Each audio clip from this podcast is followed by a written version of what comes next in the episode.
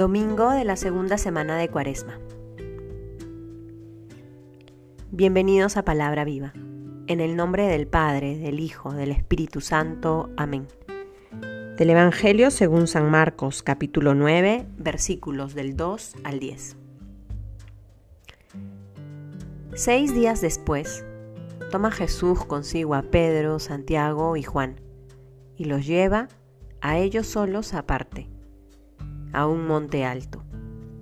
Y se transfiguró delante de ellos, y sus vestidos se volvieron resplandecientes, muy blancos, tanto que ningún batanero en tierra sería capaz de blanquearlos de ese modo. Se les aparecieron Elías y Moisés, y conversaban con Jesús. Toma la palabra Pedro y dice a Jesús, Rabí, bueno es estarnos aquí Vamos a hacer tres tiendas, una para ti, otra para Moisés y otra para Elías. Pues no sabía qué responder, ya que estaban atemorizados.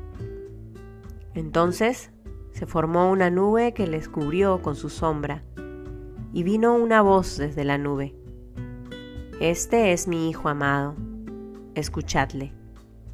Y de pronto, mirando en derredor, ya no vieron a nadie más que a Jesús solo con ellos. Y cuando bajaban del monte les ordenó que a nadie contasen lo que habían visto hasta que el Hijo del Hombre resucitara de entre los muertos. Ellos observaron esta recomendación, discutiendo entre sí qué era eso de resucitar entre los muertos. Palabra del Señor. Empezamos una segunda semana en este tiempo de cuaresma. Y en estos días que llevamos caminando hacia la Pascua, podemos hacer un alto en el camino y evaluar en un sentido cómo van estos compromisos que hemos hecho, cómo vamos viviendo las prácticas que la Iglesia nos propone para este tiempo. Y algunos en esta parte del camino pueden estar experimentando las dificultades de lo que significa este tiempo, cierta desolación algunos, cierta alegría otros, cierto gozo. Otros pueden estar experimentando de manera muy fuerte la soledad. Otros están desalentados. Y pueden ser variadas las experiencias que vamos guardando en el corazón, según lo que vamos viviendo. Y el Señor nos regala este texto de su transfiguración. Va con Pedro, con Santiago y con Juan al monte Tabor y les regala la gracia de verlo transfigurado. Les adelanta un poco la experiencia de cielo, preparándoles el corazón, porque si bien es cierto, debe haber sido tan hermosa esa experiencia al punto de que Pedro le dice, qué bien es estarnos aquí, quedémonos aquí, hagamos tres tiendas. Lo que continúa es más o menos la pasión de Jesús, es el camino hacia la cruz. Y hoy el Señor nos quiere regalar eso también a nosotros.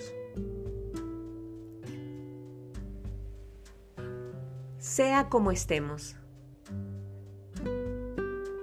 considerando la experiencia que llevamos en el corazón. Hoy el Señor nos quiere regalar este oasis para alzar la mirada al cielo. Porque si bien es cierto, la cuaresma es un tiempo de gracia, es un tiempo en el que, estando en el desierto, nos enfrentamos a nosotros mismos, nos enfrentamos a nuestras fragilidades y malas opciones cuando el demonio nos tienta. Estamos más lúcidos a toda esa dinámica que constantemente vivimos en nuestra vida. Y eso muchas veces nos desalienta. Pero hoy el Señor nos da este oasis para alzar la mirada al cielo, como decía, para reconocer que todo lo que vivimos tiene un sentido, es un camino hacia, es un proceso para, es un convertir el corazón para mejor vivir. Fijemos nuestra mirada en Jesús. Pongamos nuestro corazón en ese monte Tabor y que sea Él quien nos fortalezca para, para seguir perseverando en este camino que nos lleva al cielo. En el nombre del Padre, del Hijo, del Espíritu Santo. Amén.